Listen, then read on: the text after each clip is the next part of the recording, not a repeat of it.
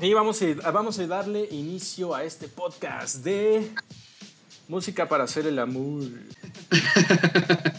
No, no es cierto. Ah, cara, ah, cara. Música de Ah, caray. protesta. Así que, este, me gustaría. Música de protesta. Sí, señor. ¿No era música de apesta? Este, eh, voy a abrir la, voy a abrir esta, esta sesión haciendo una pregunta. El primero que hable va a ser, o el primero que comienza a, sacar sus bandas, va a ser la personita que lleve más tiempo sin cochar en esta cuarentena. Oh, no mames. Así que Chava, empieza. vamos a apuñalarnos. Chava, por favor. Master, Master Chimp, por favor háganos los honores. Ok, bueno. The Chief Master. Sabemos, eso no es secreto a voces, güey. Pues el más virgen de, de este grupo comenzará la sesión de hoy. ¿Por qué decidimos hablar de música de protesta? Bueno, porque eh, hay un montón de temas, eh, los medios nos han, nos han atiborrado de un montón de temas y dijimos, ¿por qué no? Eh, si bien no nos sumamos a las tendencias o a, a los temas que ya sabemos que estuvieron como de auge en las semanas pasadas, sí pensamos o, o alzo la mano que pienso que podríamos hablar en realidad en general de muchas de las batallas que se están librando y no tienen una voz eh, pública y también como un ejercicio de reflexión para darnos cuenta que hay muchas batallas que se están librando desde hace mucho tiempo y se van a dar cuenta de la diversidad de bandas, la diversidad de temas, entonces quedará en ustedes saber básicamente a qué luchas se suman, a dónde quieren llevar sus esfuerzos. Pero bueno, no, no nos pongamos tan Correcto. metafísicos, vamos a darle al rock and roll. Y yo traigo una rolita que quizá eh, sea una carta fácil, porque eh, estaremos hablando de Bob Dylan. Y Bob Dylan, ya bueno, ya sabemos que siempre ha sido una voz. Pero, en concreto, su canción Masters of War de 1963, que si bien no habla de impedir las guerras o estar en contra de las guerras, esta canción está bien sabrosa porque se adapta del folclore americano del siglo XVIII. La base es de, de unas canciones así bien folclóricas, pero critica a la guerra como el- este mecanismo mercantil que ocupa Estados Unidos. Que eh, si bien sabemos, ellos tienen o ocupan cualquier pretexto para hacer una guerra, ya que prácticamente eh, viven de hacer armas. O sea, gran parte de su economía está sustentada en hacer armas. Y México también pues vivió uno de sus uno de esos capítulos negros con el Rápido y Furioso, donde dejaron entrar armas al narcotráfico directas desde Estados Unidos. Entonces, bueno, da un poquito para la reflexión Masters of War. Y bueno, es de Bob Dylan. Entonces, ¿qué más necesitan para, para darle una, una vista a esta canción? Ah, ¿Ustedes la habían escuchado antes? No. No, para nada, güey. De hecho, este Bob Dylan es un ser tan, tan complejo, tan, tan extenso que este, yo creo que lo tienes que agarrar en, en un momento bastante longevo, ¿no? Entonces, este, pues no cualquiera te habla tan cabrón de Bob Dylan. Entonces, este, yo desconocía, sé su mensaje, sé su discurso y se lo aplaudo bastante y este, mis respetos para, para ese señor que acaba de sacar disco. Este, hay que escucharlo. A ver, este, vamos a, vamos a, a checarlo. Y en lo personal, pues sí, mis respetos, pero esa rolita no la he escuchado. ¿Qué me dice este ayudante de Santos? Yo me quiero ir más atrás eh, en el tiempo, este, unos años antes, a uno de los, este, una de las influencias principales de este Bob Dylan, que fue Woody Guthrie. Mira, güey. aún mejor. Ok. Guthrie, Espérame, ¿cómo se deletra eso Este- para ponerlo en la crestomatía? Que ya la andaba olvidando. Woody- como, como Woody, güey, de... ¿De Toy Story? ¿Sí? Ok. Y su apellido es G-U-T-H-R-I-E. Goltri, ya lo tenemos en la crestomatía. Busca, busca la foto Dale, de este señor sosteniendo su guitarra. En su guitarra tenía escrito: Esta máquina mata fascistas. Ah, sí, sí, sí. Ah, sí, cabrón. Linda. Espérate, porque nos estamos mamando un comercial. Porque estamos patrocinados por Soriana. 3x2 en higiene bucal y afeitado. A huevo, güey. Ya es Julio regalado, banda. Ya, ya, ya, Yo ya. quiero, Ya, yo quiero de eso, güey. Yo ya, empezó. Esa gingivitis que, que me trae ese escorbuto, güey, que me trae problemas. Ya, acá está, en la crestomatía. This machine kill fascists. Esta máquina mata fascistas. Este señor Wow.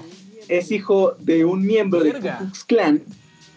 Ah, Espera, espera. Así es, Porque va a haber banda Entonces- morrita, güey, que no sepa qué es el Ku Klux Klan. Y creo que va a ser muy sonado en, en este podcast. Ok. El Ku Klux Klan es una organización terrorista eh, que, mira, tiene una historia súper extensa, güey. O sea, en la película The Beard of the Nation de W. Griffin tiene un resurgimiento porque en esta, en esta película ponían a los... que es súper racista, güey. Ponían a los negros como gente este súper borracha, güey, súper inmoral, este, que se atrevían a... que violaban a las blancas, güey, ¿no? Y, y en esta película ponen al clan como los defensores de la moral De blanca. la güey. supremacía blanca. Siempre han estado. No solamente de esa supremacía, Sí, sí, sí. de la moral es también. que hay que ¿no? recordar que antes Este no es- podían los estar ponía como ¿no? Ni siquiera en bares, güey. Era súper mal visto. Exacto. Después de esta Ujú. película, el clan tiene un resurgimiento. Y es cuando es, es el clan sureño al que, que nosotros conocemos, El ¿no? KKK. Bueno, ya. Ya El tenemos con la clase de historia. Exacto. El se reúnen KKK. con mantas blancas, queman cruces enfrente de las casas, ¿no? Eh, eh, cuelgan, Eh, cuelgan pero siempre es como una imagen de, de racismo completamente exacerbado, ¿no? O sea, recordar al KKK es, es terrible. Complementando un poquito la idea. Que están este que están generando hay una película no que se ha estrenado recientemente no tiene mucho tendrá como uno o dos años máximo si no es que ya me pasé que es el infiltrado del Ku Klux Klan no que es una película muy buena que estuvo nominada al Oscar no Spike donde Lee. sale ah dirigida por Spike Lee precisamente Claro, y sale ustedes lo conocerán rápidamente este cabrón que no me acuerdo cómo cómo cómo se llama ¿El que es el, Star el que hace a Wars? Kylo Ren en Star Wars no el de Star Wars sí Ajá. el que hace a Kylo Ren este igual igual y si la, a la bandita le interesa pues chequen esa del infiltrado del Ku Klux Klan, ¿no? Porque es un no es un documental, pero yo pienso que como documento creo que sí te funciona, ¿no? Como para saber. Más que entretenimiento, yo creo que esta te sirve para visto, aprender, ¿no? Escuché buenas críticas. Mississippi en llamas también está buena. Ujú. Pero te, te síguele, cabrón. Ya nos desviamos como siempre. No, no, no, pero creo que es un buen inicio porque eh, yo pienso que, que en, en- esta vertiente de la música de protesta siempre tiene que haber alguien que se crea el, El supremo Dios el de supremacista, en este caso el supremo Dios, ¿no? Este, las instituciones, la inversión privada, el mismo gobierno, eh, en este caso el Ku Klux Klan y, y las diferentes este, La sectas o iglesia, mano, la iglesia. la misma iglesia, ¿cómo no? Este, Santos. Entonces, creo que no nos estamos desviando del tema porque no es, yo pienso que no es una lucha del bien contra el mal. Yo pienso que, que, que es más que nada una lucha de ideales donde, eh, pues yo espero, ¿no? Que si estamos en, en el lugar indicado vamos a saber luchar por, por esos ideales, porque creo que la música de protesta se crea por una necesidad, más no por un capricho. Entonces, estamos partiendo bien. Muchos de los cantos este, de protesta negro, esto que es, eh, o estas historias del folk, ¿no? Eran mucho más fácil cantarlas para memorizarlas que contarlas, ¿no? Y creo que, bueno, mucho de la protesta parte de la observación, güey. O sea, estás observando algo que no te, que no te cuadra, que no te embona. Quieres pasar el mensaje, güey. No hay mejor forma de, de pasarlo que con una canción pegadiza. Claro, se reconoce el poder de Claro. la música ante todo. Claro. Siempre, la, la, la, música creo que siempre va a tener ese poder de, de, transmitirte y de meterse en lo más profundo de tus entrañas. Entonces, creo que la mejor vía para protestar, creo que sí sería la música, güey. Y tengo una canción de Woody. Quisiera este, compartirles. De uno de Woody Guthrie es que, bueno, es que es muy, muy extenso el folk, ¿no? Ahí hubo un revisionista, no recuerdo el nombre, tengo que buscar el nombre porque, bueno, acabo de llegar, tengo que buscar los apuntes, amigos. Entenderán. Entenderán. Hubo gente que se dedicó a, a, a, buscar estas canciones, ¿no? Gente que en su niñez, en Luisiana, güey, en Carolina, en este, no sé, recopiló estas canciones, ¿no? Y fue influencia también para gente como Woody Guthrie, que a su vez fue, fue influencia de... Güey, y se lo agradecemos un montón a todas estas personas que se dedican a la antropología de la música, porque mucho del folk se lo debemos a estos exploradores, güey, que se van a las poblaciones y rescatan algunos... Sí, güey, a rescatar, esa música que anda por ahí y a veces ellos mismos grabar, porque si no de plano se perderían esos archivos. So, yo quisiera tocar un punto, ahorita que mencionaban eso, que vamos a ir más adelante. No me quiero adelantar porque creo que vamos cronológicamente.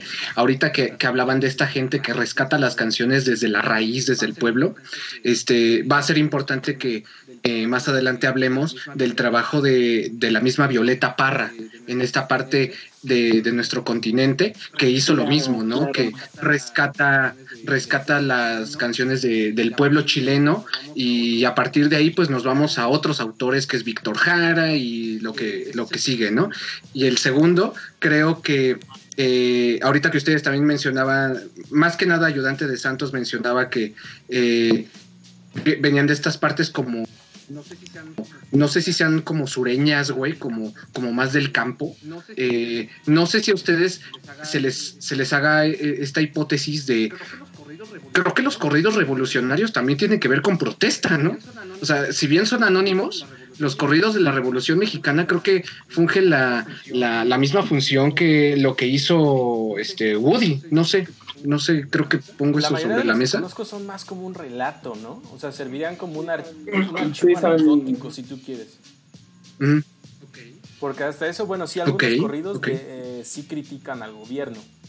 E, e, eso es un hecho. Y creo que también podemos identificar que hay entes que a lo largo de la música son como constantes. O sea, hay, hay entes que son constantemente apedrados por, por la gente. O sea, el gobierno siempre es algo a lo que le van a tirar.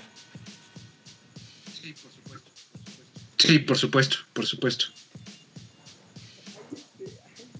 Ahí este, estoy buscando el nombre de una persona que sale en muchos filmes de Olayo Rubio con, canciones así con ya sé Andrés Contreras Andrés Contreras. y sus letras Andrés Contreras el este, este sujeto sí güey gracias. Ok ok ok. aquí a, a la mesa. Lo han arrestado varias veces güey eh, ha, acampado con los zapatistas, o sea, es un revolucionario de esos de hueso colorado, súper comprometido. Sí, sí, sí, y Andrés ah, es una joya, güey. Lo puedes encontrar aún en, en, el Zócalo del Distrito Federal, ahorita no, porque COVID, porque COVID.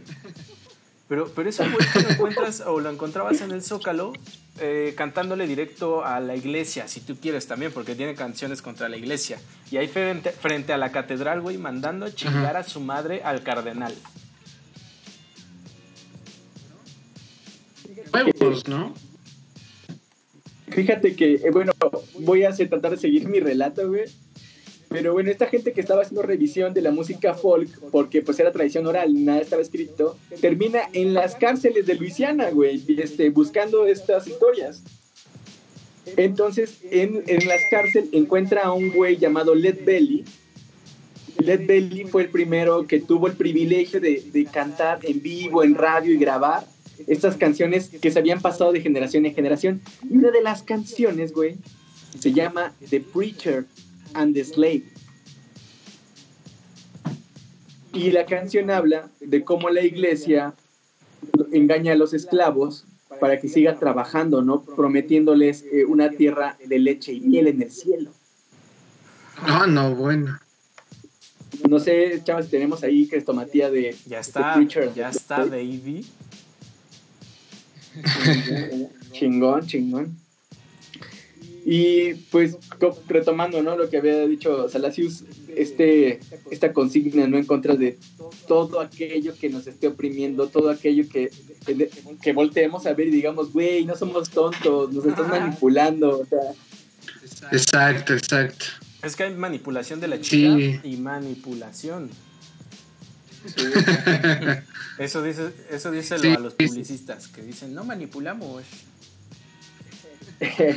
no, no, chaval, es que eso es una.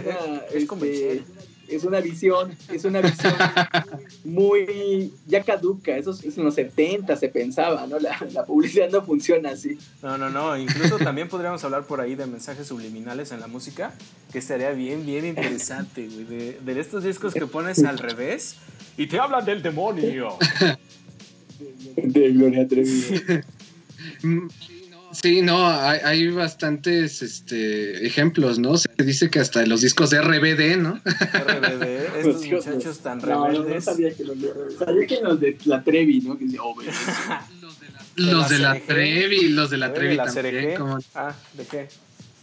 La Fíjense que ahorita que hablaban de mensajes subliminales, me voy un poquito más para allá. En, este, igual, sin adelantarme. Pues ya suelta una este, banda, güey. Así su, superficial. Ahorita, ahorita, ahorita vamos cronológicamente. Eh, sí, por supuesto, por supuesto vamos a hablar de, la prohibición, vamos a hablar de México, vamos a hablar de Latinoamérica, de la nueva música chilena, la, este, la nueva trova cubana, el, movimiento también mexicano, este, pero eh, fíjense que hace poquito estaba viendo que hay hay, esta, esta parte que la gente lo considera muy artístico, ¿no? Hablando de Silvio Rodríguez, eh, superficialmente.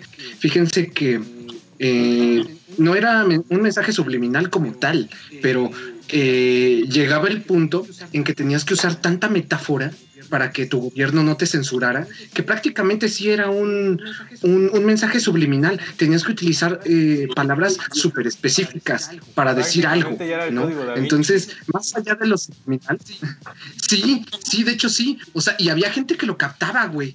Y esa gente que, que, que, lo captaba, eh, te llenaba el Estadio Nacional de Chile, te, te llenaba el estadio de, este, de, River Plate en, en, en Argentina y todo, ¿no? O sea, este, a fin de cuenta siempre, siempre había personas que captaban tu mensaje, ¿no? Más allá de que fuera súper implícito que la, canción se te fuera al revés, ¿no? Ah, cabrón. Fíjate que no he sido partidario eh, de la trova, sí me da algo de hueva. Pero eso que aportas, güey, o sea, ya, con mensajes ocultos y un rollo más procesado, me llama bastante la atención. Sí, sí, sí. Sí, la trova tiene, eh. tiene, su esencia en la protesta.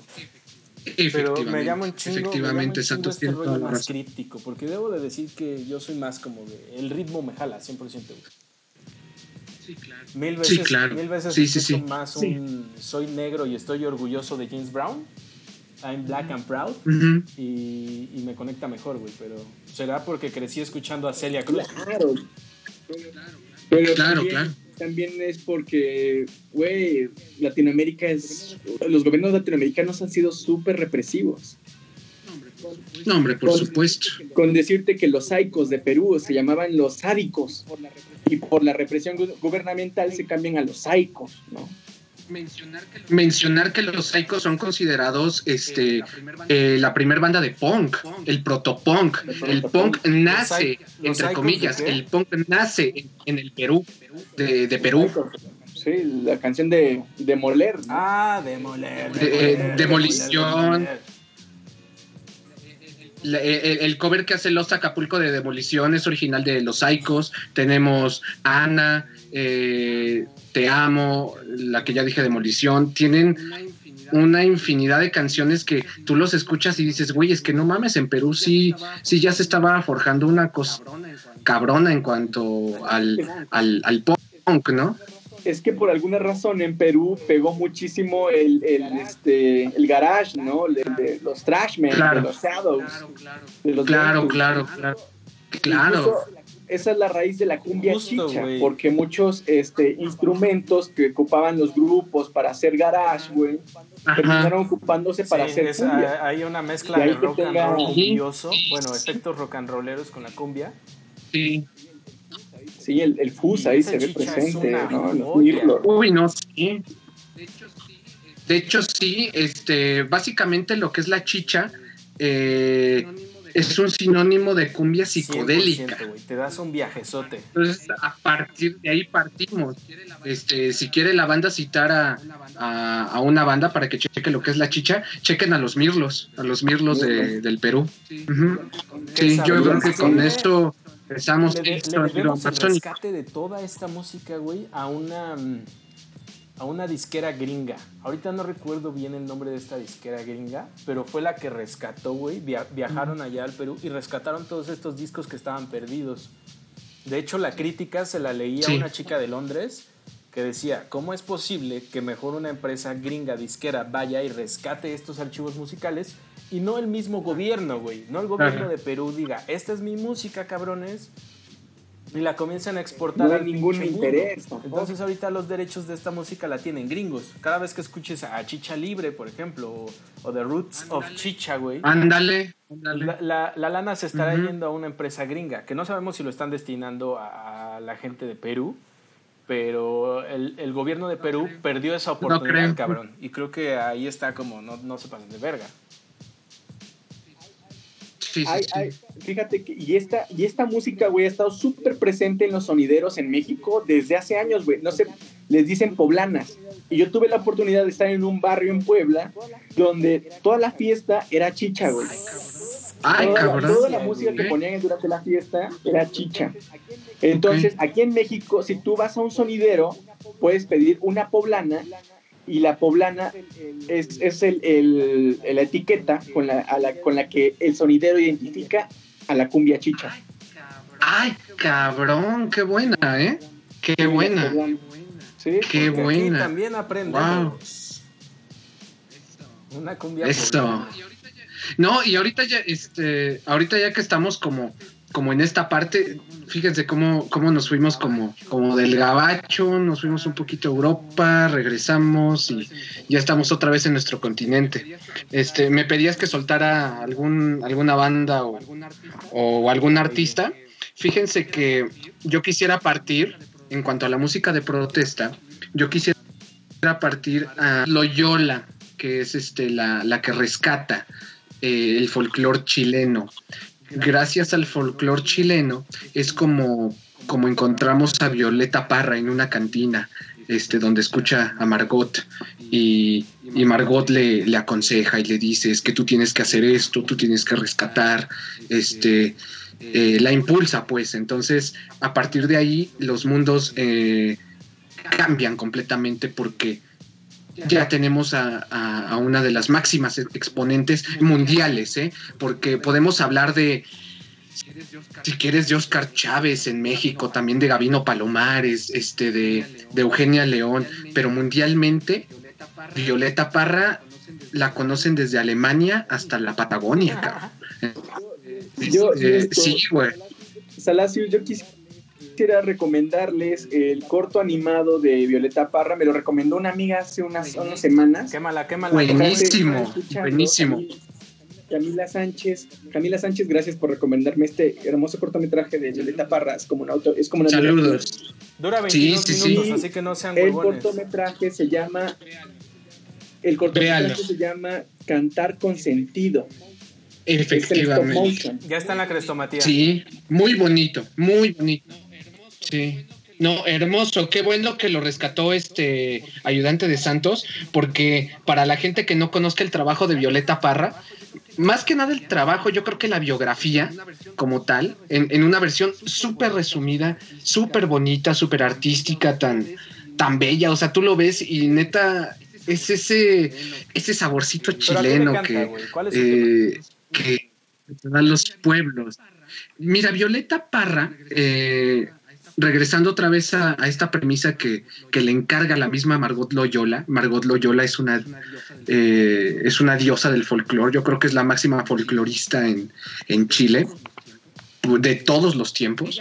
Eh, ella le encarga que, vaya a visitar al, eh, lo que son los pueblos, lo que es eh, la gente, la gente del campo, la, la, gente real, porque este apenas comenzaba la dictadura, entonces había mucha desigualdad, había mucha pobreza en, en, lo que era prácticamente todo el país. Yo creo que la única parte que se salvaba era Santiago de Chile, ¿no? Entonces, Violeta Parra se, embarca en, una búsqueda de rescatar lo que es el... Eh, lo que queda del folclore de las canciones tradicionales de los pueblos, el desierto de Atacama, este, eh, la parte rural de Santiago, San Miguel, este, todas esas partes eh, súper precarias de Chile que, estaban ávidas de, de, ser escuchadas, ¿no? Entonces, Violeta Parra Violeta Parra es una. Eh, es una cronista, yo creo. ¿eh? Hablando de, de, cronistas, celebramos los, los 10 años de. Pues bueno, no celebramos, creo que lamentamos la muerte de Carlos Monsiváis tiene 10 años que falleció, hablando de cronistas. Eh, yo creo que Violeta Parra era una especie de Carlos Monsiváis, donde eh, retrata la vida de la gente rural, retrata la desigualdad, retrata la pobreza, pero también habla del amor. Habla del amor, habla de, sus sentimientos, habla de sus hijos. Eh, recordemos que ella, el final de su eh, es a causa de un suicidio. Entonces, es, un, es una vida muy tormentosa, es una vida muy, muy compleja. No sé si a la Kurt Cobain, este Master Chimp, pero, pero bien, bien complicada, ¿no? Pero deja un legado increíble donde eh, se escuchaba en Francia, se escuchaba en Alemania, en Polonia, o sea, es un exponente increíble de la cultura latinoamericana para el exterior. mensaje a un montón de lugares, ¿no? Que es lo importante. Por supuesto. Que muchas, por supuesto, tu post por supuesto. De Facebook no va a lograr más que tres vistas. Oye, oye, para otra parte. si quieren luego nos podemos pelear por eso. Pero bueno, ya que estamos hablando de bandas latinoamericanas, eh, me gustaría traer a la mesa las manos de Filippi. Uy, qué buenas.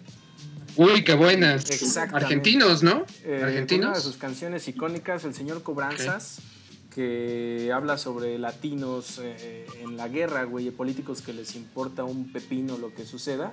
Y en realidad yo invitaría a que si eres rebelde o quieres comenzar comenzar con este rollo de, canciones de protesta y, quieres incursionar incluso en la historia latinoamericana, en la historia de los dictadores, acércate a las manos de Filippi, güey, porque son cronistas que de hecho cantaban en las calles de Argentina. Y a partir de que se hicieron famosos de, por su canción del Señor Cobranza, comenzaron a, generar o a tener mayor foco. Entonces las manos de Filippi es una de estas bandas que son súper, eh, o sea, tienen toda la credibilidad del mundo. Siempre han Ya nos han visitado en el Vive Latino, ¿no? Varias veces. Las manos de Felipe ya son amigos prácticamente. Entonces le, invitaría a la banda a que escuchen todos los discos de las manos de Filippi y si tienen este famoso disco que liberaron en una como bomba, en una bombita de estas de caricatura, una bomba que explota, que me avisen porque lo quiero comprar, güey amaría, en vinilo, tener obviamente, ese disco. No, es un CD, güey, que, que, lo metieron en una bomba. Entonces abrías la bomba ah, y se liberaba el disco.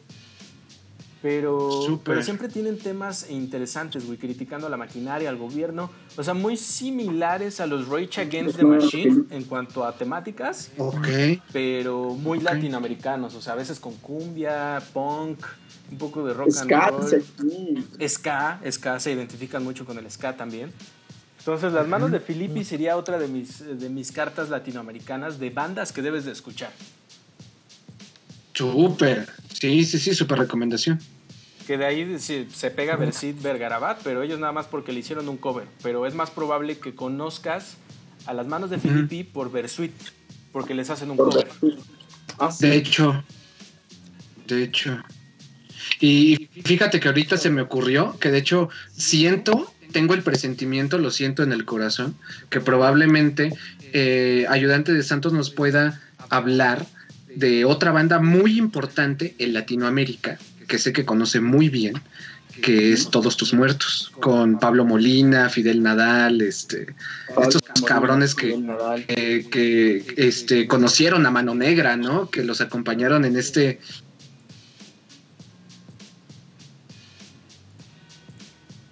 rurales de Colombia y todo esto, ¿no?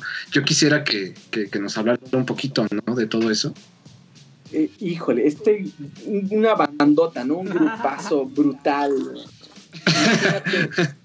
Eh, todos tus muertos, ¿no? Esa, esa portada este, con algún homónimo, con las, las calaveras así como estas, este, como ese decorado, no decorado, como ornamento indígena, ¿no? Es tremendo. El zompantli, ¿no? Un zompantli azteca. Un zompantli azteca. Eh, creo que la crudeza de sus, de sus letras es un reflejo de lo que estaban viviendo en Latinoamérica, ¿no? Con, este, con las dictaduras, mano. La canción Gente que no, que después Gente que no. esta versión más, este, más tropicalizada, más, este, más guapachosa, pero la versión original, su, su single, es, es, áspera, es tremenda. E inicia incluso con el. Imagínate, inicia con el sonido de unas sirenas, güey. ¿No? Ok. Hay gente policía, hay gente de mierda y gente que no. Y tú, ¿cuál sos? Es, lo, es el mensaje que manda todos tus muertos, ¿no? ¿Y tú cuál sos? Sí, sí, sí. Sí, son las protestas. Yo no sé lo que será. No, sé qué sea, mano. No sé lo ¿De qué me estás hablando, La policía juega. que de hecho los acompañan los auténticos decadentes, ¿no? Los, los acompañan los auténticos decadentes.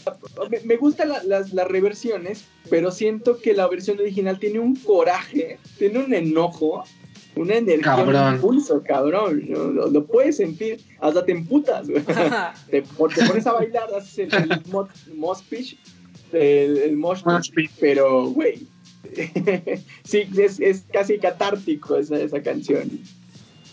Y qué curioso, ¿no? Porque ahorita estábamos viendo la crestomatía. Tienen instrumentos andinos. No sé si ustedes se dieron cuenta que tienen zampoñas, zampoñas peruanas, tienen quenas. Mira, ahí, ahí están este, eh, tocando una quena. Entonces, también es influencia de, todo este movimiento, ¿no? Igual y, y, de la nueva música chilena, ¿no? Que, que eh, impuso lo que fue Violeta Parra en su inicio y después de ahí le siguió Inti Limani, Quilapayún, estos grupos de folclore, ¿no? De folclore literal, ¿no? los folcloristas, ¿no? Entonces, eh, todos tus muertos creo que es una fusión bien chingona, ¿no? Porque creo que hasta hardcore, ¿no? De repente se escucha como hardcore, güey. Entonces, sí, también siento que te emputas, ¿no? Siento que te emputas.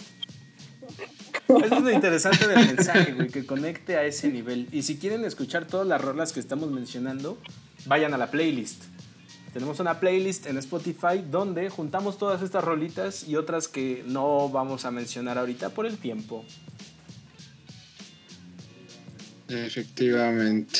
Y la Payón, güey, es, creo que es un grupo muy de la izquierda, ¿eh? Muy, muy cabrón, sí, junto con Inti Limani. Junto con Inti Limani creo que sí, este, de hecho recordemos que ellos cuando, cuando pasa el golpe de Estado en, en Chile por, por, Pinochet en el 73, eh, los primeros en salir son, son Inti Limani. Ellos eh, van a Francia, al exilio, y, y le sigue Quilapayún. De repente también este, años después, unos cuatro o cinco años después, los que le siguen son, son Iyapu, que también Iyapu es una banda de, de folclore chileno muy importante, continentalmente hablando, y ellos curiosamente vienen y se refugian a México. Entonces, este, su exilio lo viven aquí en México.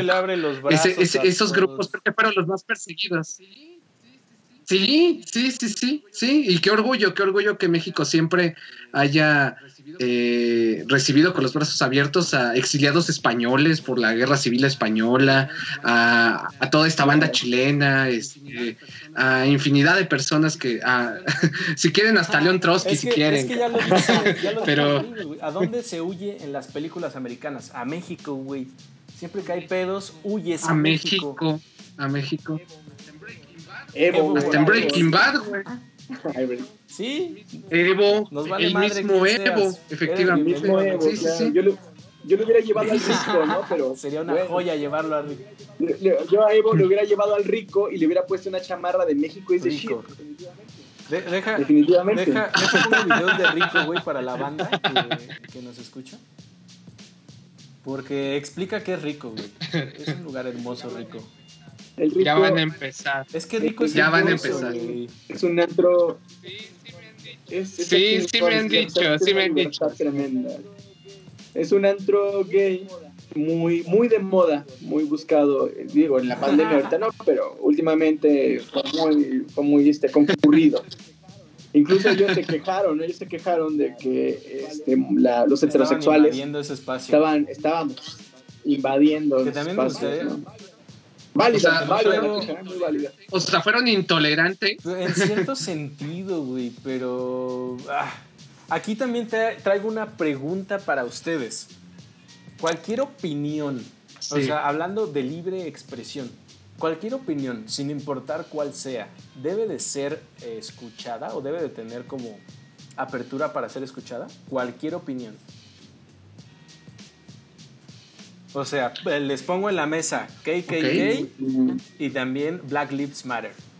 ¿Qué pedo? Todos merecen un micrófono hablando estrictamente en, el, en, apoyarnos en este derecho de la libre expresión.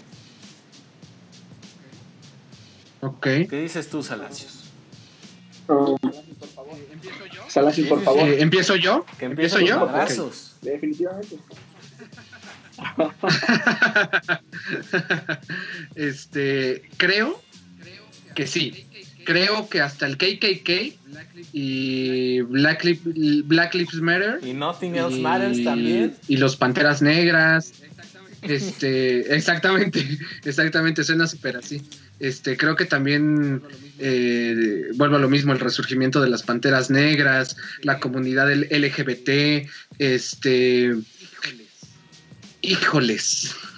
Híjoles, a ver si no me. Híjoles, a ver si no me.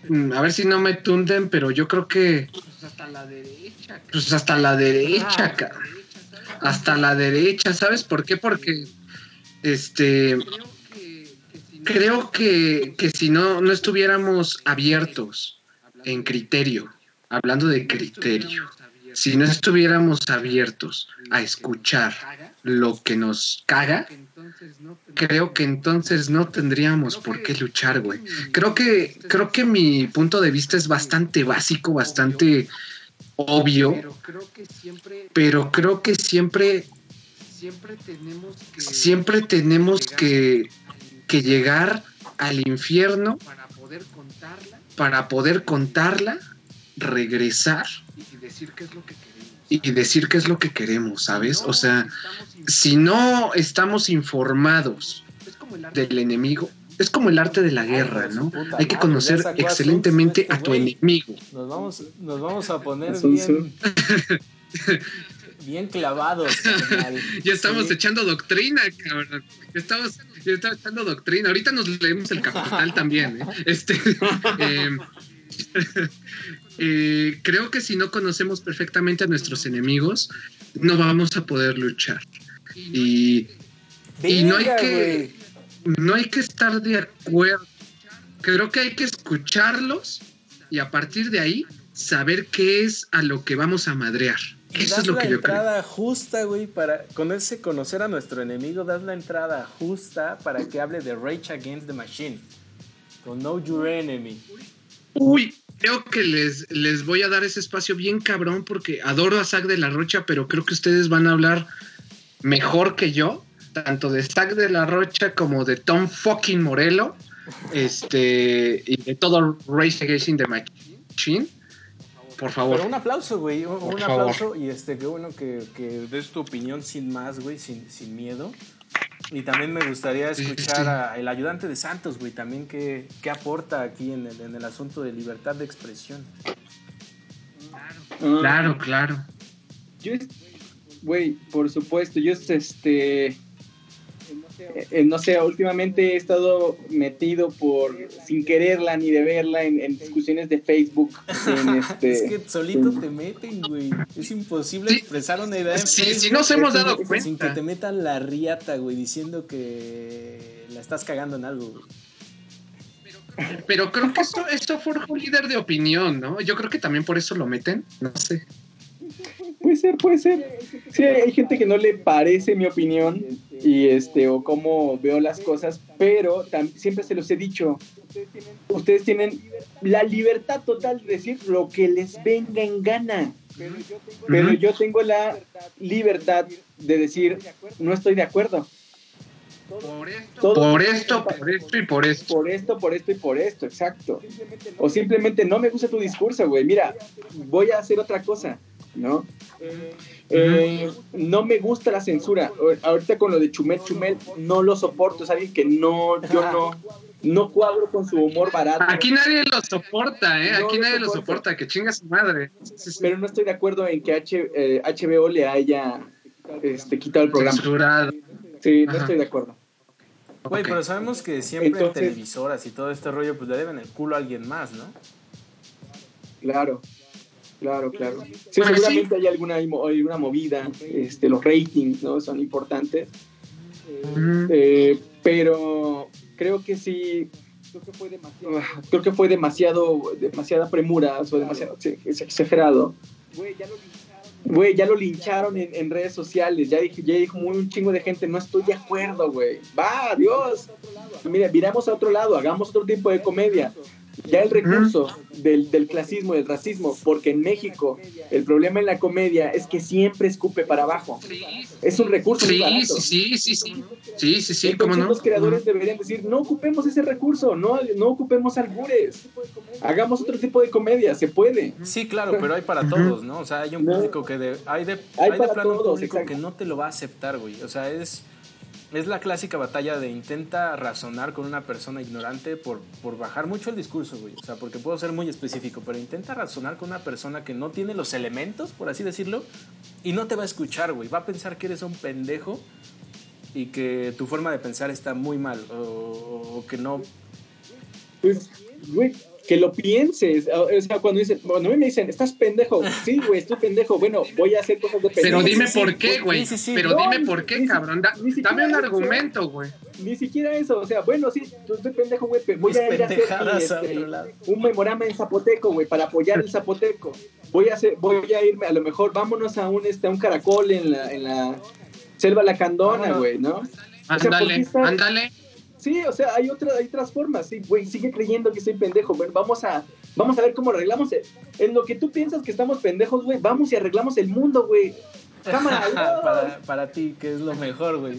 Es que la gente piensa que desde, de- de- desde su pinche ordenadorcito, piensan que comentando, güey, piensan que tuiteando pueden cambiar el mundo, güey. Y no, Marco, creo que, que Ayudante de compartiendo Santos una acaba de poner negra, un... Increíble. Que te vi compartir ¿Cómo? un cuadrito negro, güey.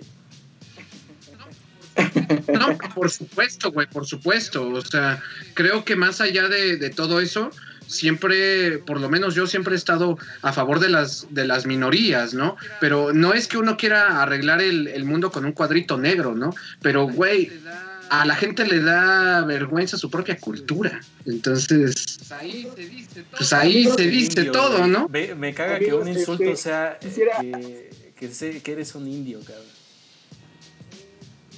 Eh, y, uno puede decir, güey, eh, el pedo es en- enojarte por eso, güey. Porque yo me podría decir, en mi pueblo, güey, hay, un- hay una frase que está muy cagada porque te dicen indio y la gente te responde indio, güey, pero de guelatao. Qué buen perro. Ah, es que ah, cabrón. clases. Sí, porque te, te- te debe, o sea, me- a mí, yo lo aprendí, a mí era algo que a mí me molestaba mucho por, mis, por mi herencia étnica. Pero fue de, bueno, sí, güey, sí. sí, puto. ¿Y Ah, luego lo qué? soy, Sí, ¿no? claro, güey. Ajá. Y luego, Este, quisiera mandar otro, otra vez, ya, ya está escuchando la emisión Camila Sánchez. Es cierto, era lo que te iba a decir, sí, sí, sí. Sí, sí, sí, mándale un saludito. Saludos, muchos besos, gracias Ya la Camila vimos, por ya la escuchar- vimos, sí escuchar comentó. Ah, que la virga. cortometraje de, de Violeta Parra. Ah, perfecto, qué bueno, qué bueno. Este, gracias Camila, un aquí de, de tu amigo el Salacios. Aprovecho también también para darle las gracias este por comentar a Ana Rivero, un besote y también a, a mi mami que también está comentando, dice está muy buena la plática y también a- a- Güey, dice Alex, Alex, no mames, bienvenido, cabrón. Ya no se peleen. Que ya no nos peleemos, güey. Entonces, este, bájele de huevos, ¿no? Es que esto da. No, no, no, no. no. Y quiero, Ya quiero decir algo los importante, saludos. No es pelea. Y, y hay que estar abierto a los, a los distintos puntos de vista, güey. Aunque no te cuadren. Y aunque te, aunque te hagan comezón esos puntos de vista, güey. Yo digo que hay que estar abiertos a recibirlos y, y dialogar, güey. O sea, cerrarte y decir, no, es que tú, tus pinches creencias pendejas de güey de Catepec. Oye, ¿qué pedo? O sea, donde vivo no, no, no, no indica nada, güey, de, de qué soy yo, o sea, de cuál es mi cultura, de qué libros leo, güey, de con quién me junto, o sea, qué pedo, güey, o sea, ¿por qué el discurso se sigue rebajando a, a, es que tú vives en esa carnal, ah, es que tú eres de Catepec, ¿qué vienes a decir?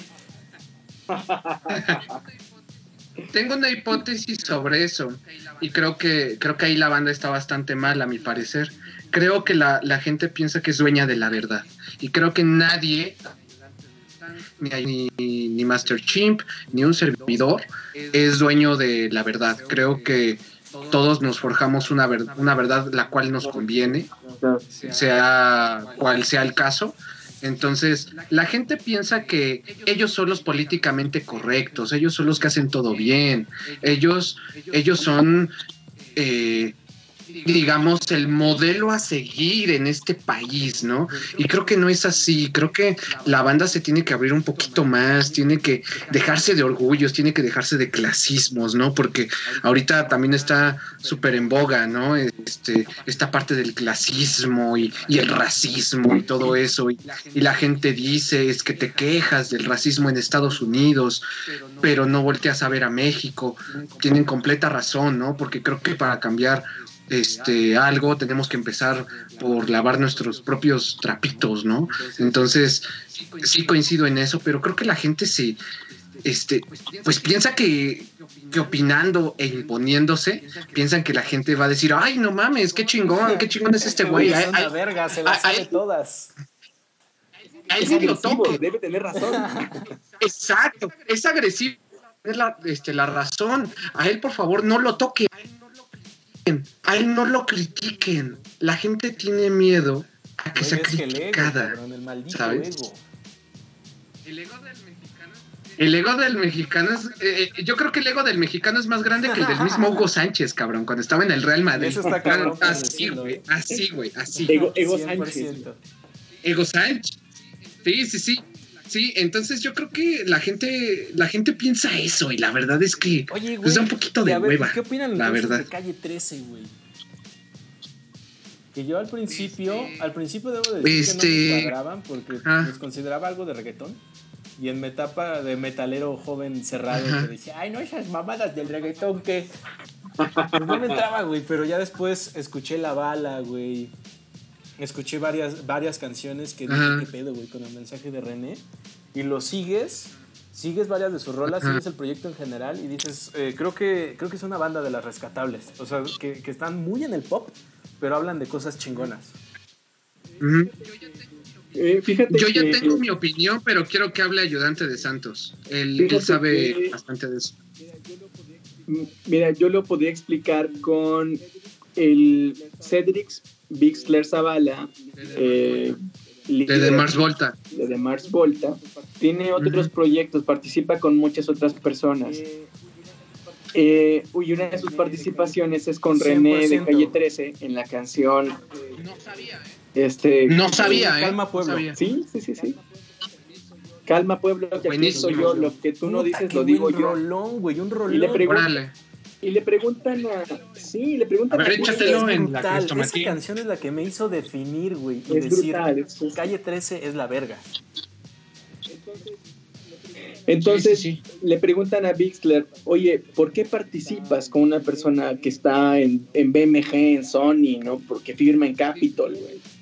Sí, sí, Y sí. él lo dice fácil y sencillo, porque articula un mensaje mucho mejor que yo. Y ese mensaje, con ese mensaje estoy de acuerdo y quiero darle impulso.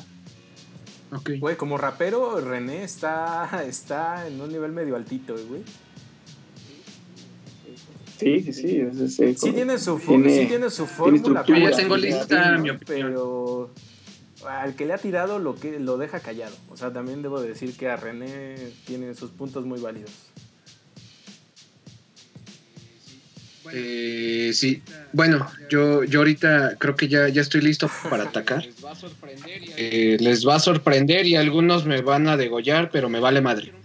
Yo creo que deberíamos ser un poquito más René y menos Enrique Bumburi, porque a Enrique Bumburi me lo acaban de, ¿Qué de pedo, cachar en algunos Sí, plagios. escuché que tenía como Ahí luego verá la nota. unos discos, ¿no? ¿Qué pedo? A ver, cuéntanos el chisme.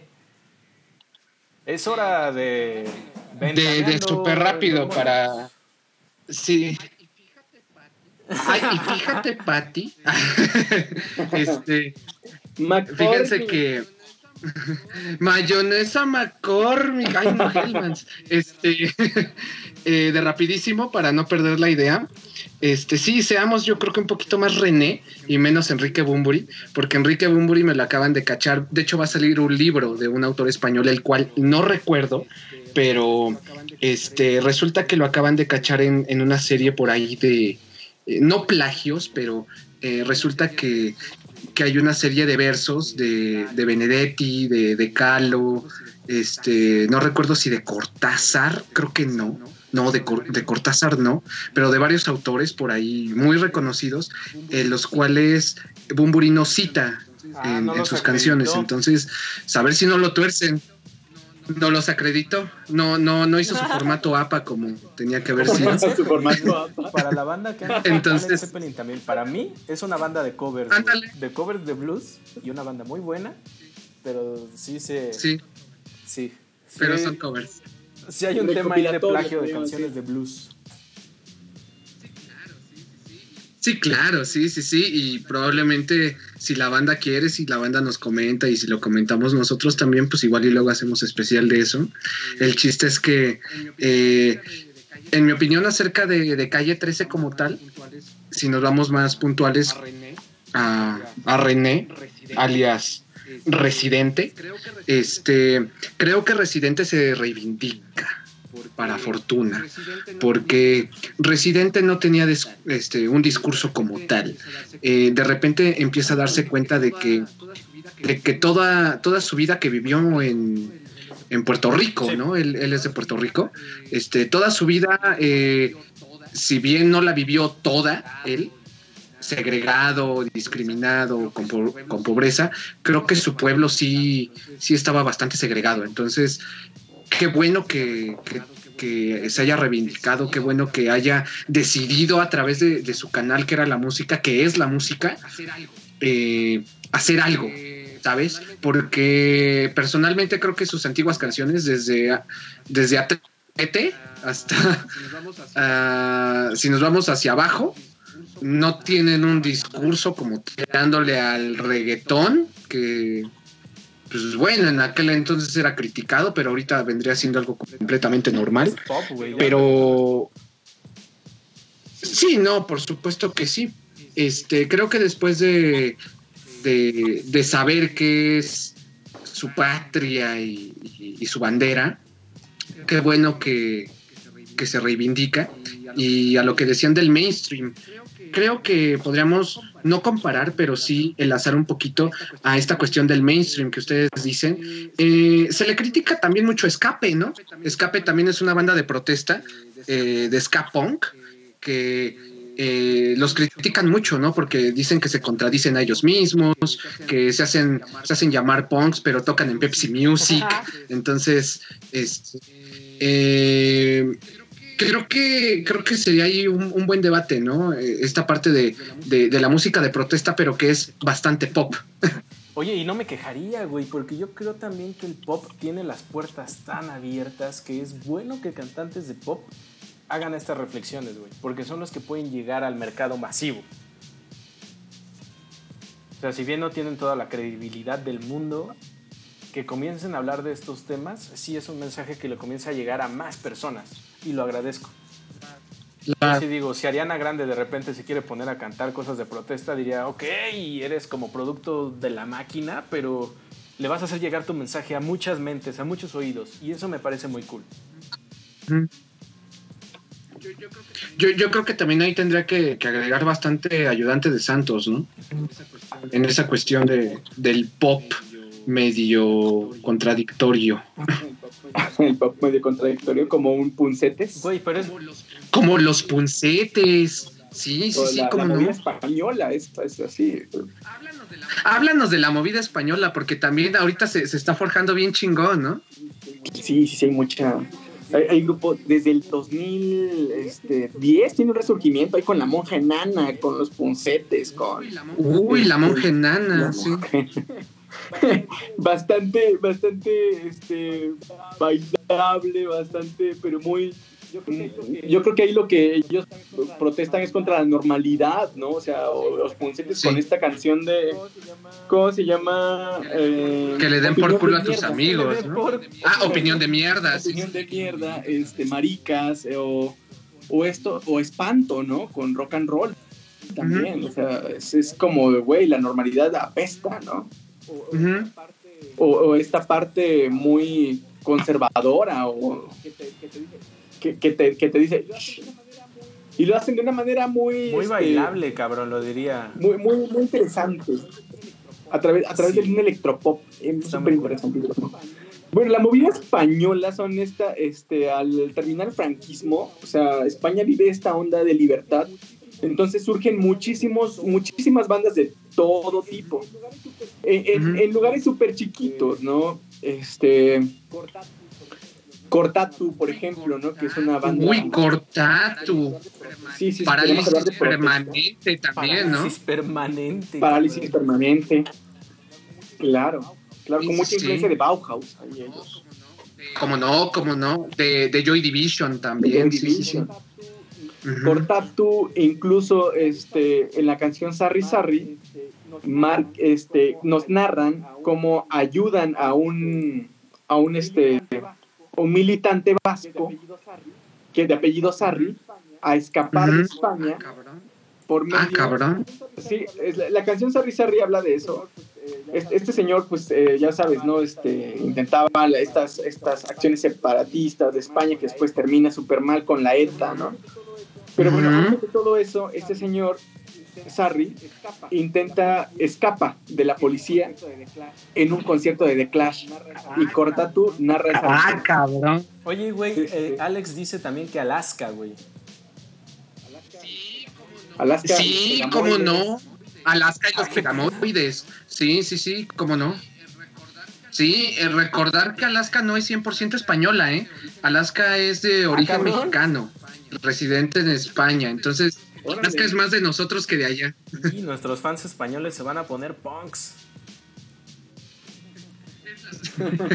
Es la realidad, Oye, güey, pero, pero Y de hecho, quiero, que, quiero... siento que tú, Salasius, te estás conteniendo mucho de el tri, güey, de Molotov. ¿Qué pedo, güey? O sea, me hace falta Ajá. hablar del tri y, el Mol- y Molotov, cabrón. Más del tri. Ok, si quieren, sí, claro, si quieren nos vamos este cronológicamente, vamos a, a poner aquí a cargar la Mac, porque si no nos vamos a desaparecer de la faz de la Tierra. Pero Del tiempo y el espacio. Mind, Entonces vamos- Es una banda atemporal, me atrevería a decir. No, hombre, por supuesto. Este, si quieren abordamos desde ahí para, para cerrar lo que lo que estaba comentando de, de esta movida española, eh, ayudante de Santos. No hay que no hay que dejar eh, pasar desapercibido también la labor de la Polla Records como, como una banda 100% punk, siempre eh, con un discurso bastante fuerte. Evaristo, su líder y vocalista, eh, preso político, yo creo que como unas dos o tres veces, hace como, como tres años, me acuerdo que volvieron a encarcelar a Evaristo, ¿no? Que también tiene este proyecto que yo creo que es un poquito más famoso que la, que la misma Polla Records, que es este Gatillazo. Entonces, este, sí, no, buenísimos, buenísimos, este, super hardcore y es una, son una joya, son una joya. Este, cierro con eso de, de, movida, la movida española en cuanto al, punk. No olvidar a, a Joan Manuel Serrat, que también en sus tiempos eh, quería cantar en catalán y, en los programas no lo dejaban porque, porque Franco le mandó una carta y, y, le dijo, tú no puedes hablar en, catalán y ese güey le valió madre y este y, cantó en catalán en una presentación para la, televisión pública. Y de España a México cuando, cuando nos encontramos con el Three Souls in My Mind, este, el inicio de todo, ¿no? Este, esta banda que la banda, la banda que la banda, este, identifica eh, como líder a Alejandro Lora, el buen Alex. Ojalá un día nos vea el buen Alex Lora. Este, ellos cantaban en inglés, este, siempre en contra del Estado. Hay una, hay una canción increíble que es Abuso de Autoridad, de ahí partimos. Es, es una crónica, ¿no? Es una crónica de, de todo esto y recalca este las tocadas de rock ya no las quieren quitar, ya solo va a poder tocar el hijo de Díaz Ordaz, ¿no? Porque Díaz Ordaz en el su hijo era rockero, cabrón. Sí, sí, era chango, era chango, le decían. Era chango, sí, o sea, increíblemente. Pero, dile a la banda, güey, ¿de qué se trató eso? O sea, ¿qué, ¿qué, estaba experimentando México en ese tiempo para que nacieran bandas como esta? O sea, si bien el trilo lo critica, güey, nacen a partir de esta represión sí. rock and roll. Sí, por supuesto. De hecho, viene desde la década de los 50. En la década de los 50, recordemos que en la Ciudad de México había esta onda de los cafés cantantes. Eh, eh, los cafés cantantes eran así, sin, meternos tanto al cuento, un, restaurante donde pues, servían café, servían refrescos, servían comida y tocaban bandas de rock. Exactamente. En, en uno de esos cafés cantantes llega Javier Batis desde, desde Tijuana. Desde Tijuana viene a buscar suerte el maestrazo Batis. Un saludote al maestro Javier Batis, aunque ni nos vea, pero le mando un saludo porque lo Y a Baby Batis. Este, a Baby también, a su, hermana Baby Batis también, este, superestrella de, de, los inicios del rock nacional, ¿no? Que cantaba Tú serás mi baby. Entonces, este. Uy, no, bueno. no, increíble mi baby Batis también. Sí, sí, sí. Sí, este, familia de artistazos, ¿no? Desde su papá y todo, ¿no? Eh, ¿Por qué, ¿Por qué, cito a Batis? Porque Batis este, ya empieza a sufrir la, represión en, los 50, por ahí del, este, del 58, ya tirándole a los 60. Eh, había un regente en la Ciudad de México que se llamaba Ernesto Peuruchurtu. El regente ahorita a lo que a lo que vendría equivaliendo es al, jefe de gobierno, ¿no? Este, de la Ciudad de México. Resulta que este cabrón manda a, cerrar los cafés cantantes. Pasa la rebelión estudiantil, este, en el 68 viene el verano de Praga, viene las protestas en Francia y de repente ya estamos en México también experimentando todas estas manifestaciones. Viene la matanza de Tlatelolco, lo cual este, cala muy cabrón en cuanto al rock nacional, porque ahí es donde ya entra el Three Souls in My Mind. Este, Alejandro Lora cuenta que días después de la matanza de, Tlatelolco es cuando se funda el Three Souls in My Mind, empiezan a rock and rollear.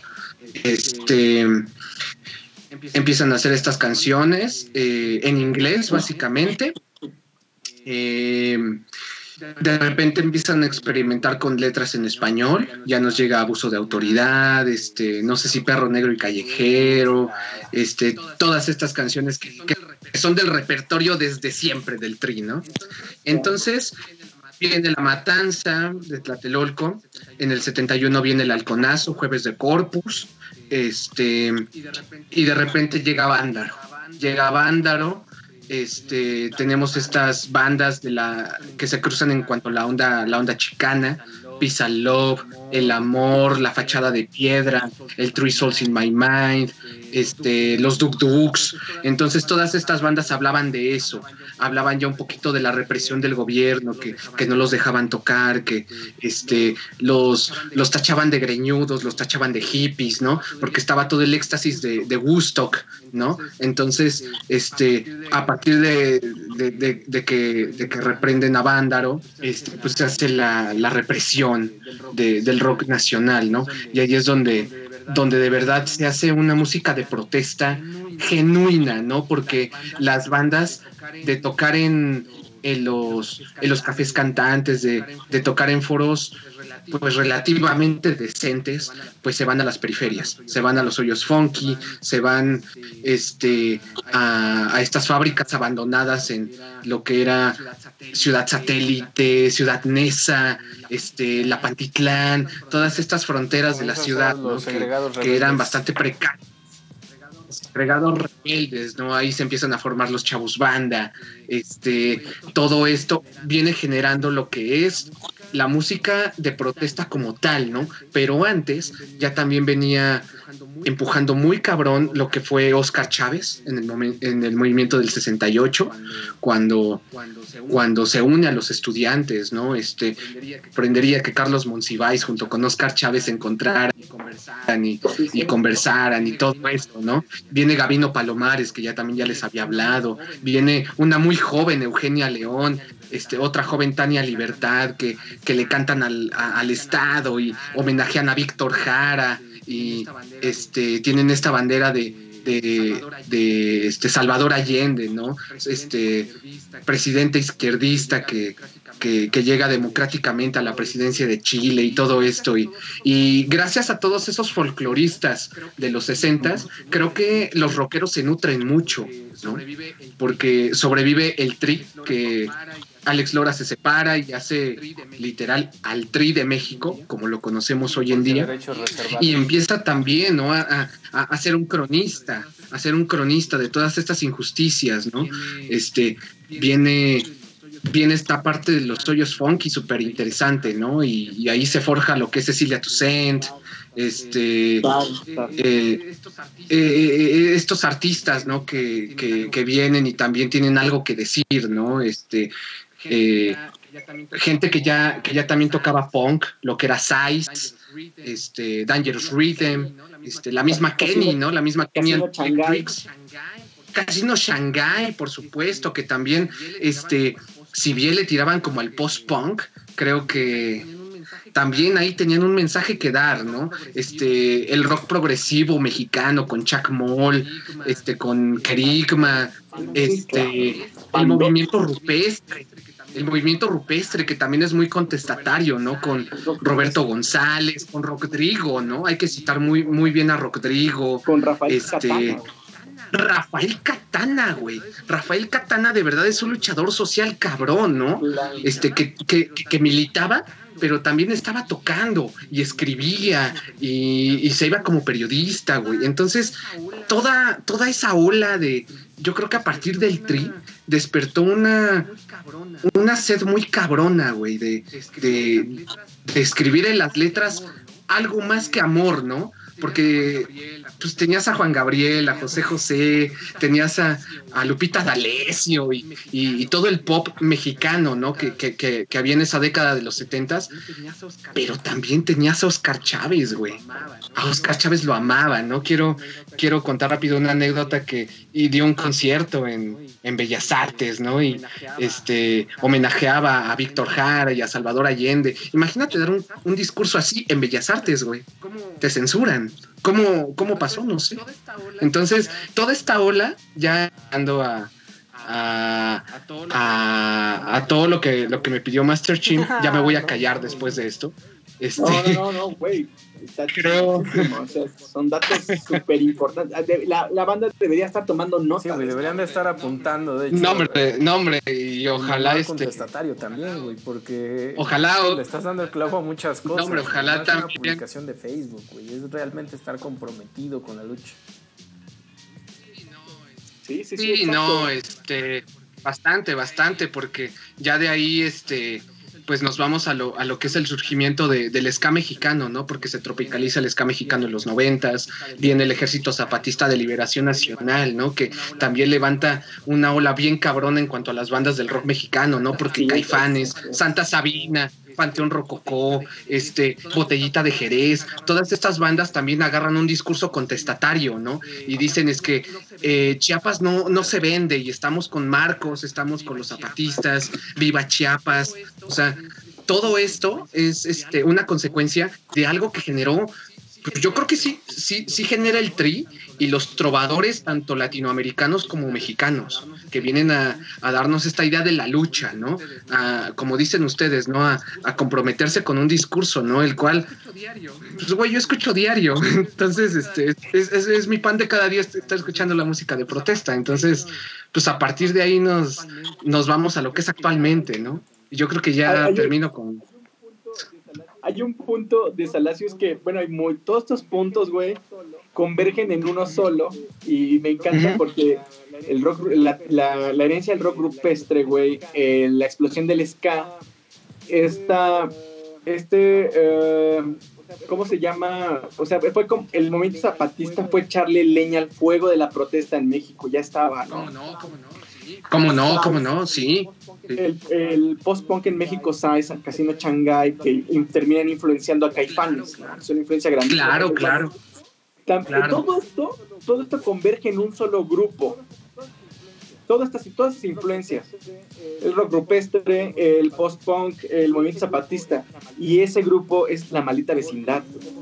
Porque como cronistas, güey, como como una banda que retomó todos los ritmos, ¿no? Este mambo, punk, ska y cha cha cha, cha cha hizo aparte de una crónica, una protesta, hizo y también los veías en un este de gira por Europa, pero también los veías en, en un caracol zapatista, ¿no? O en Rocotitlán. O en Rocotitlán, exacto, exacto. Estaban en todos lados, estaban súper influenciados. Creo que eh, si una banda fue marcada por todo este contexto, fue Siempre han declarado que eran mejor recibidos en Europa que a veces en mismo México. Seguro, claro. Seguro sí, claro, sí, claro, coincido, coincido completamente con Master Chimp y también con Ayudante de Santos. De hecho, Maldita Vecindad eh, tiene más, más este audiencia en Europa que los mismos caifanes, ¿eh? Los primeros en romper el esquema de, la banda mexicana que sale a Europa. Bueno, fue Maná. Los primeros fueron Maná. pero, este, por, por, más que le duela a muchos, este, los primeros en exportarse, pues, es Maná. Pero maldita vecindad sale a España. Sale en Alemania. Entonces, ojo ahí, porque Caifanes nada más llegó a España y se regresó pero Maldita Vecindad llegó a muchos puntos, llegó a Suecia, llegó a Alemania, llegó a España, a Inglaterra. O sea, creo que Maldita Vecindad, como dice este ayudante de Santos, es un es una, una amalgama, ¿no? Porque tenías todo. Creo que tenías todo en ellos, ¿no? Un legado bien cabrón. Y súper curioso, ¿no? Porque también Maldita Vecindad, a la par del tri, se generan después de una tragedia. Si el se, eh, se forma a partir de, la matanza de, Tlatelolco, maldita vecindad, se forma gracias al terremoto del 85. Es increíble este, esta ironía, ¿no? Mexicana que gracias a la, a la, a la desgracia se generan grandes cosas, ¿no? El podcast que se originó a partir de la cuarentena. Ándale, ándale, algo así, súper parecido. Sí, cómo no. Como, como por ejemplo también cuando Trump llega a ser presidente de Estados Unidos, surgen muchísimos grupos mexicoamericanos padrísimos ah, de, inmigrantes. Por ejemplo, este eh, Cuco, güey, que les gustará o no a mucha gente, pero lleva, lleva su raíz a flor de piel. El Cuco. A ver, cuéntanos de Cuco, porque sí, Cuco ha estado, ha estado varias veces en México. Sí, sí este Cuco está, está cabroncito, ¿eh? Cuéntanos. Si tú, si tú ves eh, el video de Summertime High, güey, son puros morros mexicoamericanos viviendo la vida en el suburbio californiano, ¿no?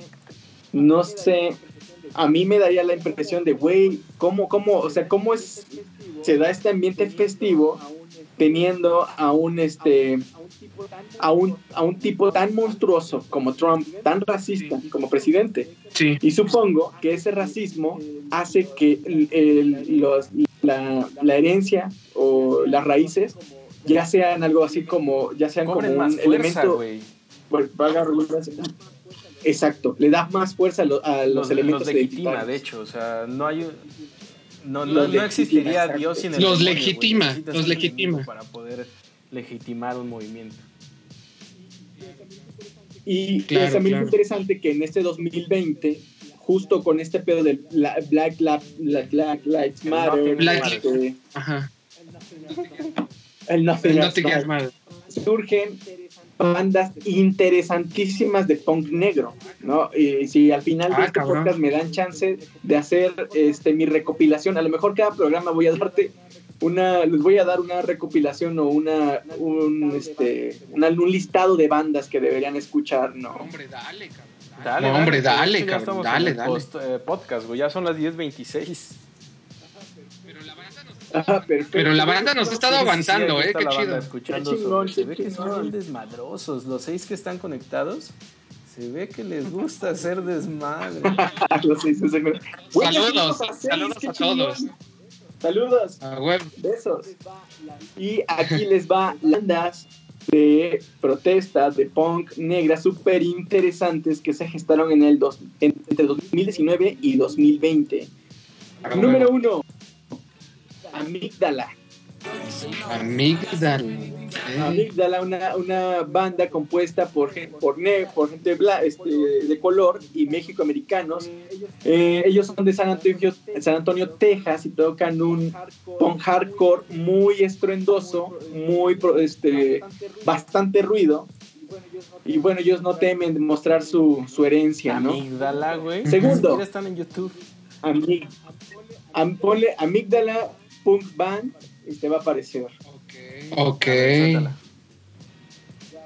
¿Ya apareció? No, es que le escribiste mal. Pole Punk Band. Ah, espérate, es que dice Amigala. ¿Por qué no me dicen,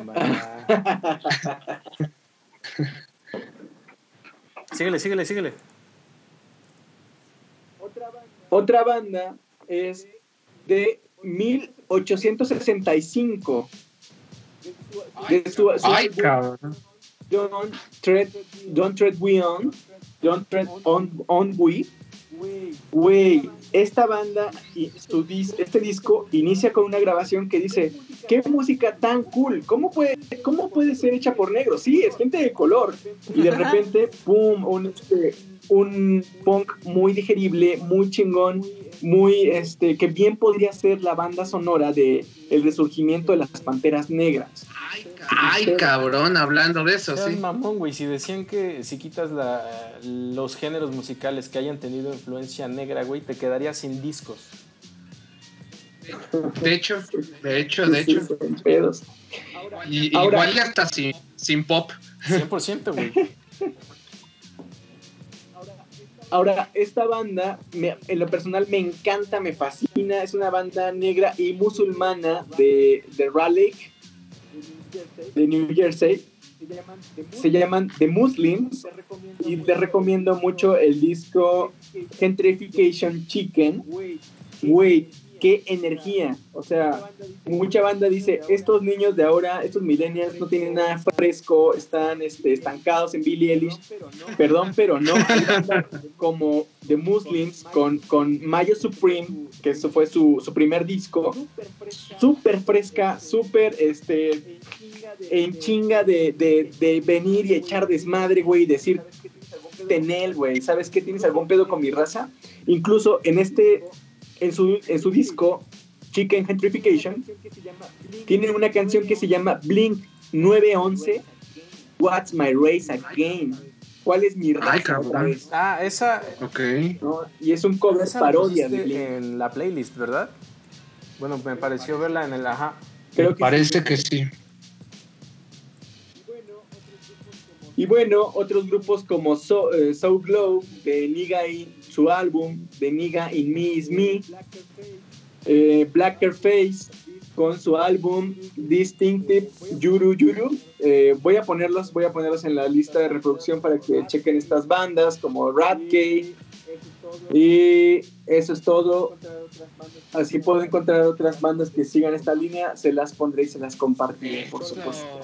Eso. 100%. No, hombre. ¿Qué cátedra nos acaba de dar este Palacios, tú. ayudante de Santos? Hay, hay mucho ¿Alguna que lista escuchar de bandas 2020. que quieras ofrecer a la banda? Eso. ¿Alguna lista de bandas? ¿Alguna lista de bandas?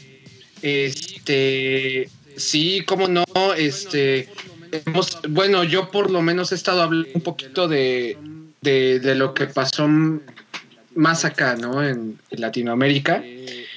Este, me, me encanta esta parte este, de la música negra que, que, tanto tú como, como ayudante de Santos han estado este, comentando, porque es algo que, que yo no había explorado como tal.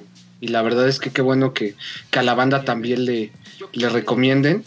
Yo quisiera irme un poquito más, como les dije, a la parte de, de Latinoamérica, este, a lo que, a lo que yo estoy cercano desde muy chico, desde, desde que me acuerdo, este, hablaban de trova, ¿no? Entonces, este, yo creo que yo les recomendaría bastante si, si quieren una canción inteligente, este, con, con propuesta y todo. Haciendo un paréntesis, este, ahorita que, que ya nos vayamos, quiero cerrar con, con un segmentito de esta canción de Víctor Jara que se llama Manifiesto. Este, se las platicamos ahorita en un ratito. Pero mientras le- les quiero empezar a recomendar lo que es a Silvio Rodríguez. Este, rífense unas cancioncitas este, de, de Silvio.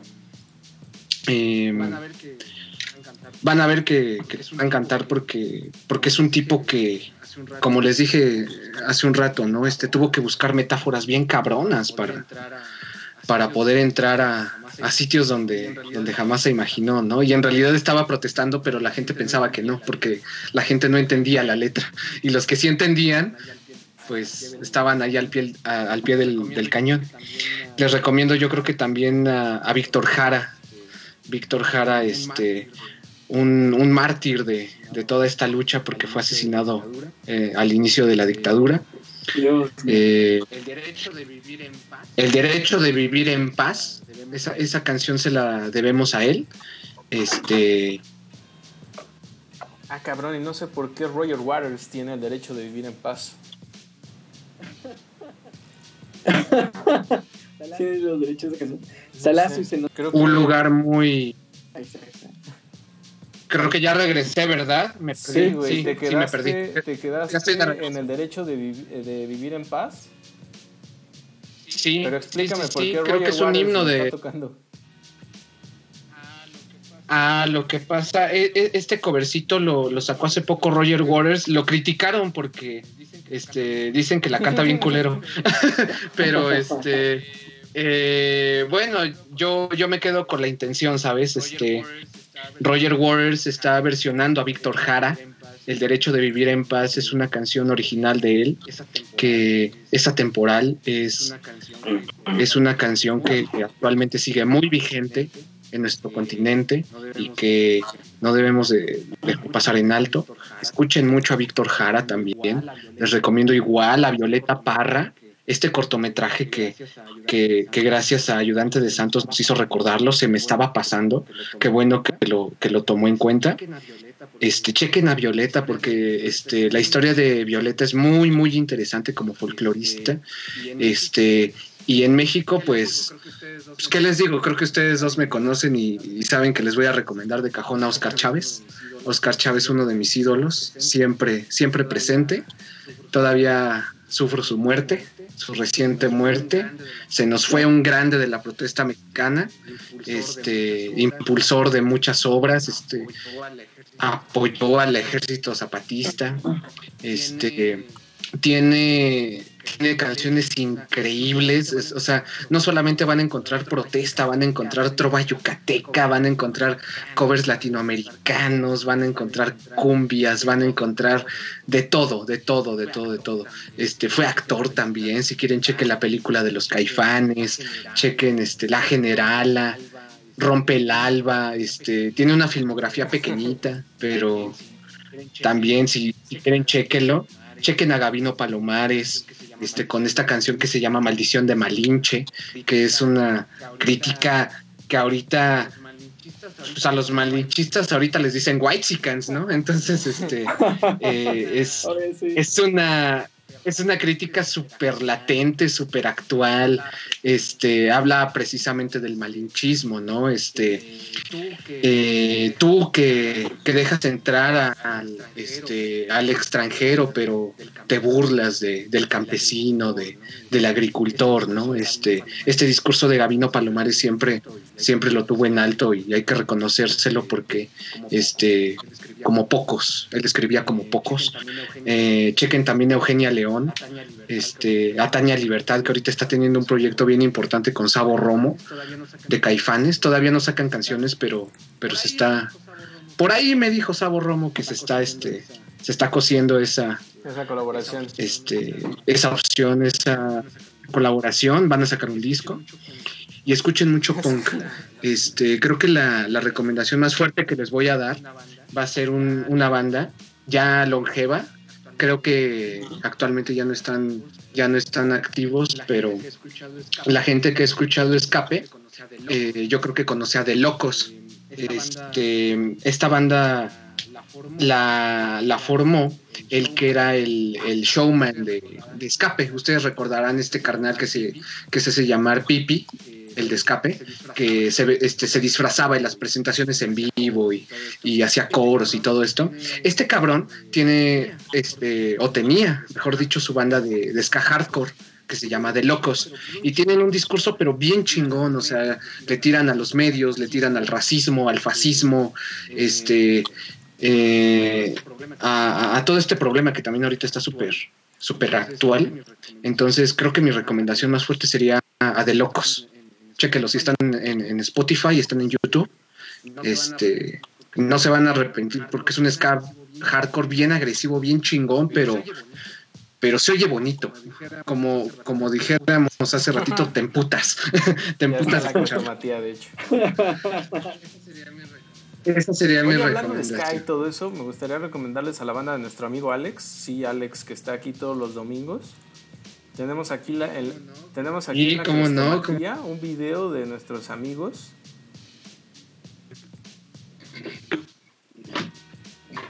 Lo pueden encontrar como Vela Ska, Échale, échale. Pexo Cortés. Fate, los Muy buena banda, ¿eh? Hace un crossover ahí con, con percusiones, exactamente, ¿no? entonces escuchen a los Escartanos. Muy buena banda de Ska. Hablando precisamente de todo este tema. Y por ahí denle un saludito al buen Alex. Sí, sí. Alex, un saludito, qué bueno porque nos has aguantado chingón. Sí, sí, cada, cada, cada transmisión está aquí con nosotros.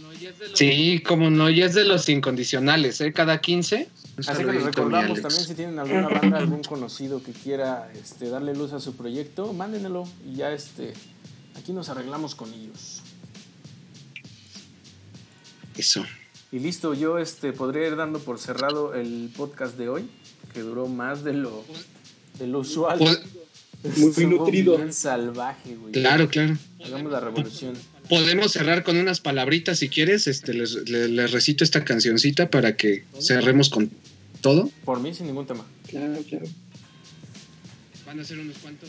Van a ser unos cuantos versitos. Es manifiesto de Víctor Jara. Creo que todo lo que platicamos engloba en, en estos versos.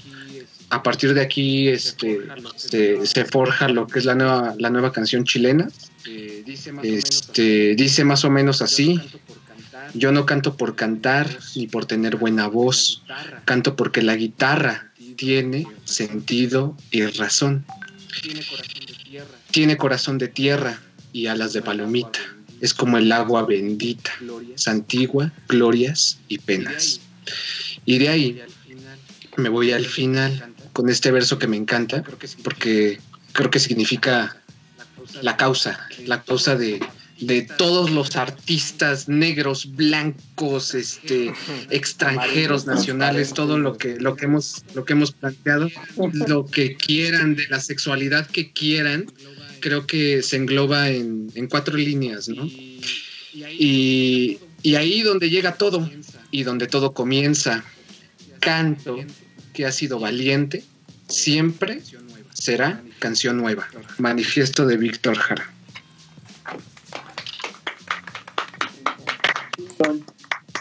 Güey, pues nos despedimos hasta arriba. Gracias a todos por soportarnos y las pruebas de audio que hicimos.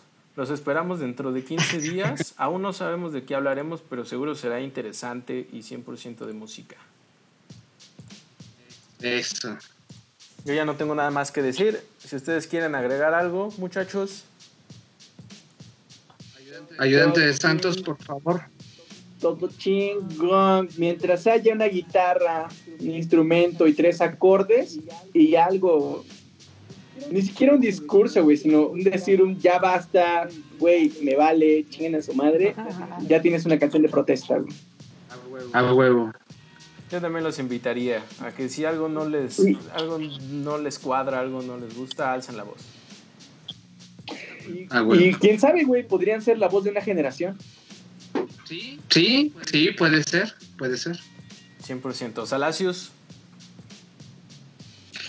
Este, concluyo con, con un agradecimiento a mis queridos compitas, este, Master Chimp, ayudante de Santos, a, toda la banda que, que nos siguió hoy. Este, me gustaría ir parte por parte, nombre por nombre, empezando por Carlos Rodríguez. Muchísimas gracias, carnal. Este, Ana Rivero también, infinitas gracias, un, un besote, te quiero mucho. Este, a mi mamá, que también comentó, a Alex, Alex, neta, gracias, cabrón. Gracias por, por vernos y escucharnos. Camila Sánchez también, que gracias a ella nos, nos llegó este, este eh, cortometraje de Violeta. Este. Ah, creo que nada más, si, si no se me escapa, nadie más. Les agradezco a todos. Este. Aclarar también que este programa va, va por nuestros jefes. Este, papá, un saludo también. Te quiero mucho. Ojalá nos estés viendo todavía. Ojalá este, lo hayas disfrutado. Este, va por los papás de todos. Un saludo a todos. Eh, hasta la victoria siempre. Y sigamos protestando porque si no, este pinche mundo no, no gira. los avances se hacen por los inconformes. Yo le mando un saludito a mi jefa que la, a mi jefa que Exactamente. la hace de jefe. Cámara banda.